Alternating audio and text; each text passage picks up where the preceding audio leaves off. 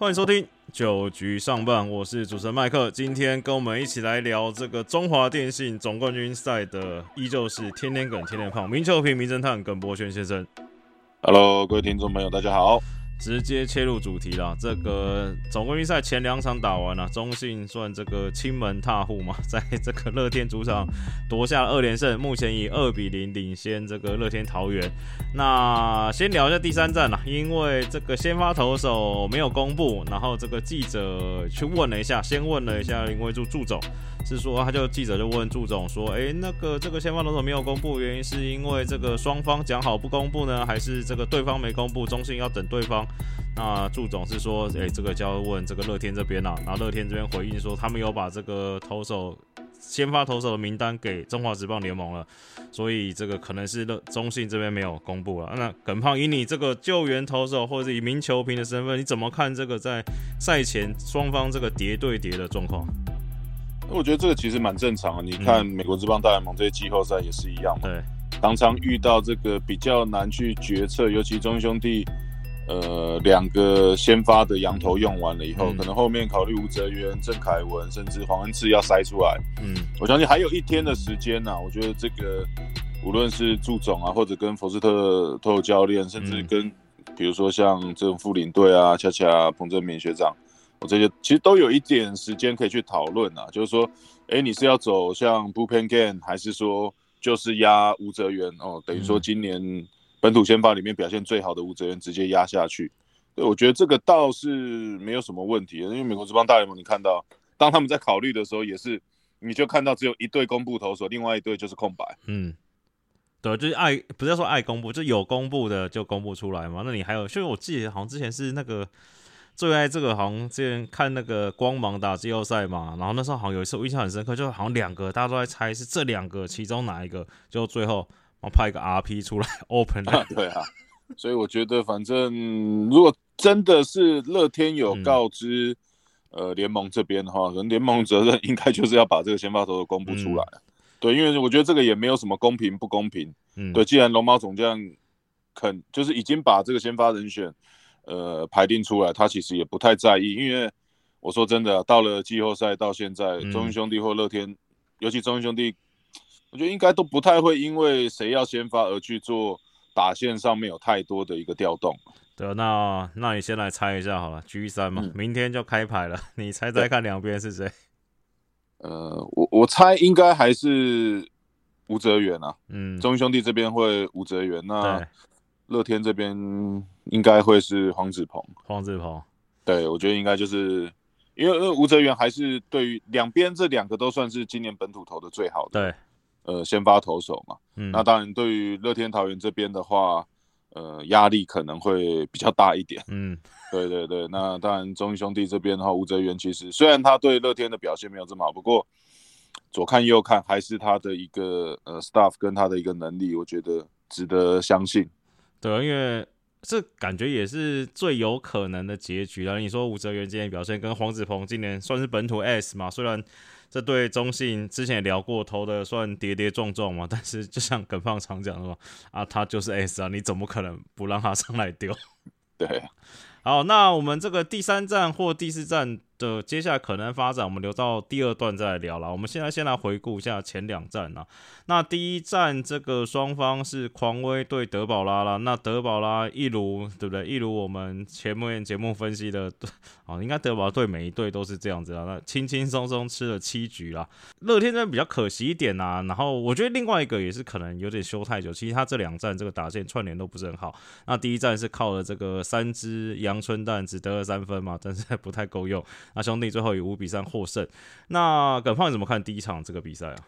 对，我觉得呃，两场中英兄弟拿下来的一个最主要关键，都是在这种单局拿到三分的一个大局。尤其你对到这种嗯有能力去主宰比赛的投手啊，像德保拉这种，你第一局就给他三分的火力支援，其实他真的投起来就会呃相当的的轻松啊。你可以看到最终。还是一样可以帮球队吃掉呃七局的局数，那一百多球，那虽然三振数比较少，仅仅只有两次，其实呃整个控制能力还是相当的不错。对啊，然后这第一站还有两个点，呃，可以跟耿鹏讨论一下。第一个就是先讲好事情哈，就是这个我们这个念了一年的这个我秀威武了，然后说哇，这个这个是不是退化？一整年都没有开轰，就在季后赛第一场就打出了今年第一支全垒打。对啊，所以有时候呃，棒球比赛，尤其啦，我觉得接下来比赛如果在比较近的一个比分，尤其到小胖跟陈俊秀这一棒哦，甚至对面的陈子豪。真的会相当的好看，有点像在看这个费城跟太空人的这个季后赛啊。这一旦机会出现在这两棒的话，其实都不会把握。当然，小胖在第一站，呃，龙猫总教练这边还是相信他哦，把他排在这个第四棒的一个最重要的一个位置。那单场的双响炮其实也是带起这个乐天的这样子一度的这样的一个气势啊。那当然，呃，陈俊秀也是打了一支全垒打，所以整体。呃，乐天桃园的一个中心打线其实还是相当的可怕。那当然，陈俊秀比较可惜的是，我第二站的一个挥棒好像有影响到他的一个手腕。对啊，然后因为赛后有说去看那个医生了嘛，说好像手腕有点扭伤了，但是也还没有说会不会回来，但是看起来好像。这感觉应该还是会回来打啦。那第一站，另外一方面，这个其实中信这个投打都蛮蛮稳定的，不管德保拉还是他们的打线。那第一站的乐天防守上，除了小胖在手背上出现失误了，那渐渐也让狂威多掉了一些分数。那第二个，这个大家讨论比较热烈的一个点，就是这个九局上半啊，陈宇勋上来关门，那接连被打出两支安打。那在一二垒有人的情况下，对到陈文杰，那这时候这个乐天做出一个蛮积极的战术布置啊，就是他们让中外野手陈晨威区前防守。那这个守的真的是蛮浅的，就是连这个当时在播报比赛的这个应该是陈雄为主播也说，哇，这个守的蛮浅，看起来就是一定要挡下二垒回来这一分啊。那这个世界世界就是这么的小，事情就是这么刚好，刚好陈文杰又打到了中轴外野丢康，这不止二垒没守到，一垒的这个陈子豪也跑回来。耿胖，你怎么看一下这个这个战术上的布置啊？对，我觉得有时候这个对于总教练来讲真的是。很难的一个抉择啦。那当然，呃，对于龙猫总教练可能觉得二垒这一分是相当的巨大。那当然，有时候你也是要去评估说，呃，打者的一个能力哦，他是怎么样。如果他的长打实力不错的话，尤其在两出局，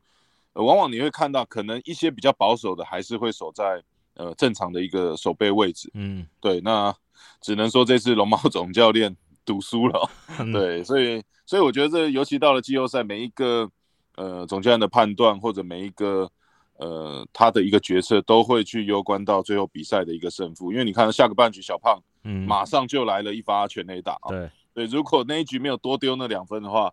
呃，乐天是追平，而且最终谁输谁赢真的还不知道。对，好，那第二站的话，这个泰勒对上了真人和，其实两边都投的还算不错了。那泰勒是最后是一百一十几球撑完八局。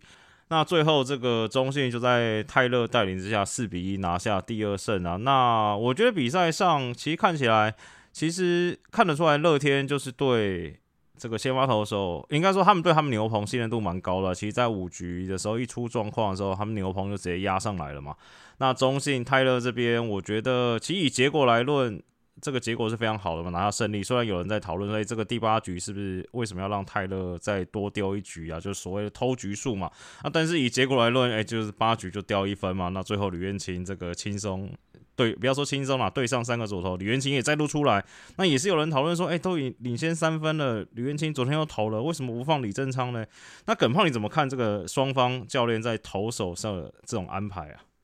对啊，我觉得其实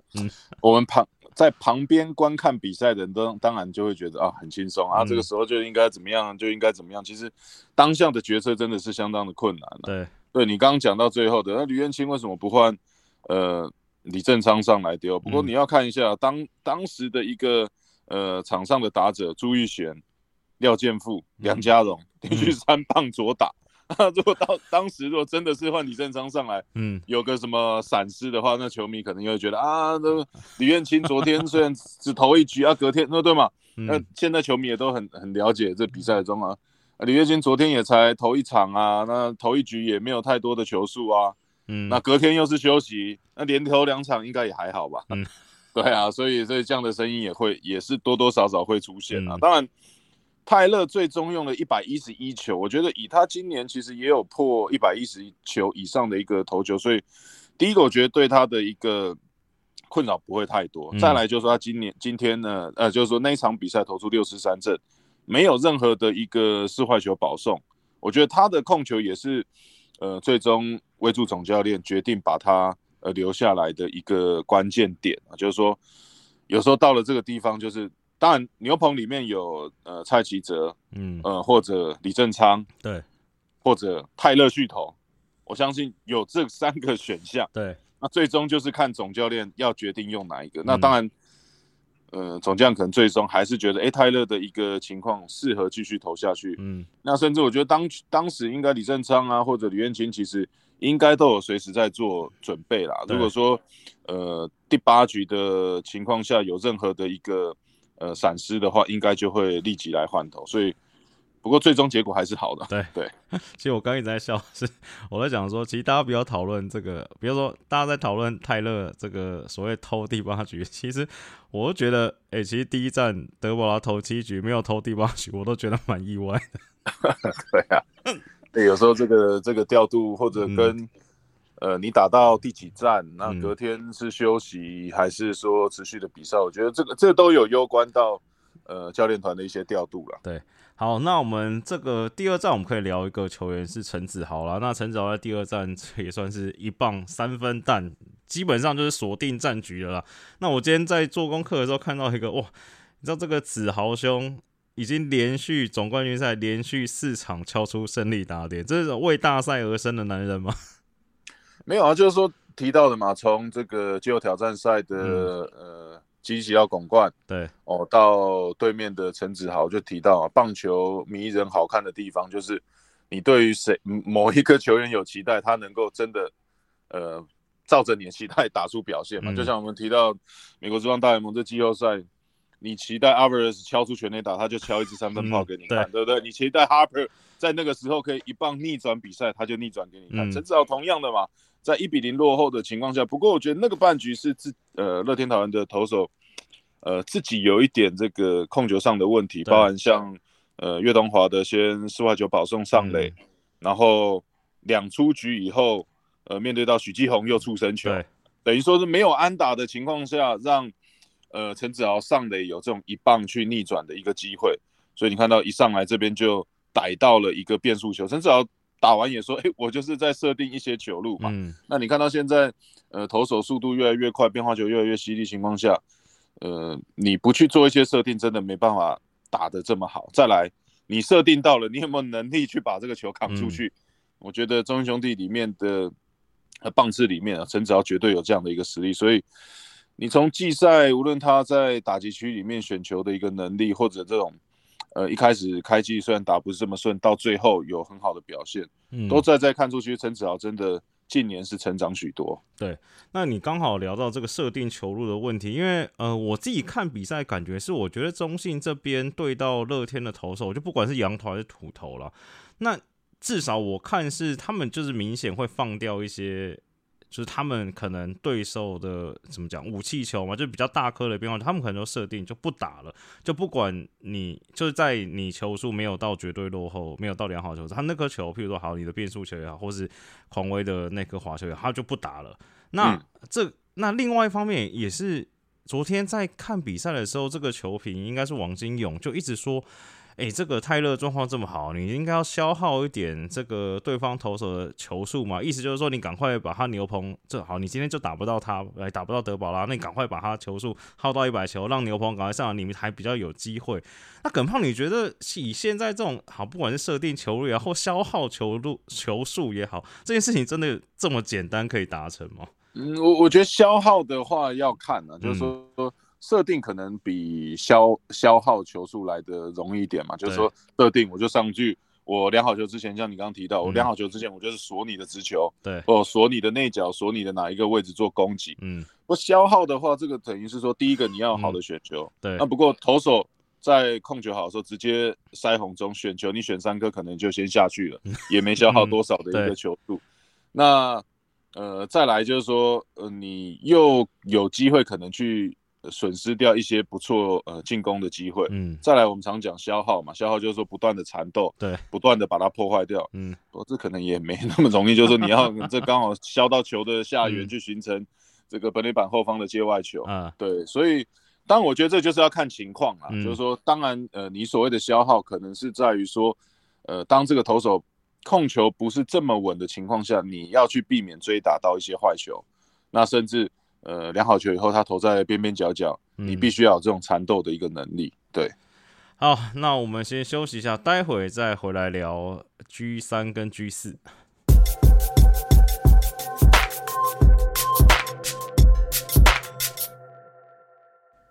欢迎回来，九局上半。那回顾完前两站呢，那当然我们还是要这个预测一下这个第三站的发展呐。那这个乐天桃园，应该说他们前两站，我觉得最明，其实我觉得他们投手已经投不错了，就我觉得已经有七八十分了。那他们最明显前两站出现的状况是，这个打线好像有点这个断层啊，或者说连接的没有这么好了。虽然有长打的出现，那这个曾总在接受访问的时候也说，哎，这个可能是。呃，他们有说是休太久，他意思大概是说这个中信这边呢，因为有打这个季后挑战赛了，所以状况进度的比较快。那中信这边，呃，乐天这边感觉还是在慢慢在熟悉这个比赛的感觉。哎，这耿方这个也是跟你之前讲的这个这个休多休了这个一个礼拜，好像没有比较好啊。对啊，就是说那个比赛的一个强度或者那种有要求胜的那种欲望，我觉得都要随着呃。这两场的比赛，慢慢的去让乐天再建立起来。嗯，所以对于乐天来讲，可能呃最坏的也已经过去了，因为前面两站其实你是面对到中信兄弟的两大王牌嘛，对，这个德保拉跟泰勒这边两个投手，那当然你遇到这种投手状况好，被他们压制，我觉得呃这也没什么话好讲啊。接下来就是要看看呃轮到本土的先发能不能够在这边把这个胜利。至少两场，因为两场里面的客场要先抢一胜才有机会再回到主场。对 对，就是说至少在这两场比赛要拟定好策略，呃，先把呃一场抢下来，哦，把这个战士带回到呃主场去，造成中英兄弟的一个压力了。那当然打线上看到陈晨威到目前为止三成七五，在第一棒高上垒率，那破坏性不错，又可以盗垒，那我觉得这个倒是不是太大的问题，只是说。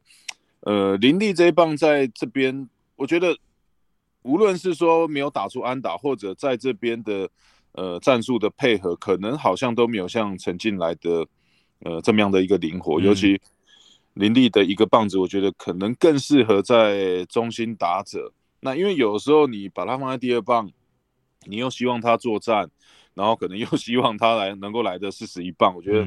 好像你让他更专心。呃，你让他更专心在说，哎，我是要怎么样的去把呃垒包上的打者送回来？我要怎么去应变打者？可能会有更好的一个结果啊。那当然，中心打者小胖，呃，这边应该就没有太大的问题。包括像呃蓝眼轮，那陈俊秀这边就提到嘛，第二站有一点伤势，那以这种手腕的伤势，你说挥棒换下去影响以后，马上要上来。嗯，可能这种百分之百的一个挥棒也没办法提供给球队的话，我倒是觉得不用这么的勉强，说一定要把它摆在嗯先发的阵容里面。那反而像让可能像朱玉贤呐，呃这些选手也是可以来尝试看看。当然后段棒次这边也是要再继续加油啊。包含像其实呃开打之前蛮期待哦梁家荣今年在季后赛的一个好表现那，毕竟他例行赛连续两年已经证明他的一个。呃，身手跟他一个能力，再来就是在这种紧张呃关键的大赛，能不能够打出成绩？嗯，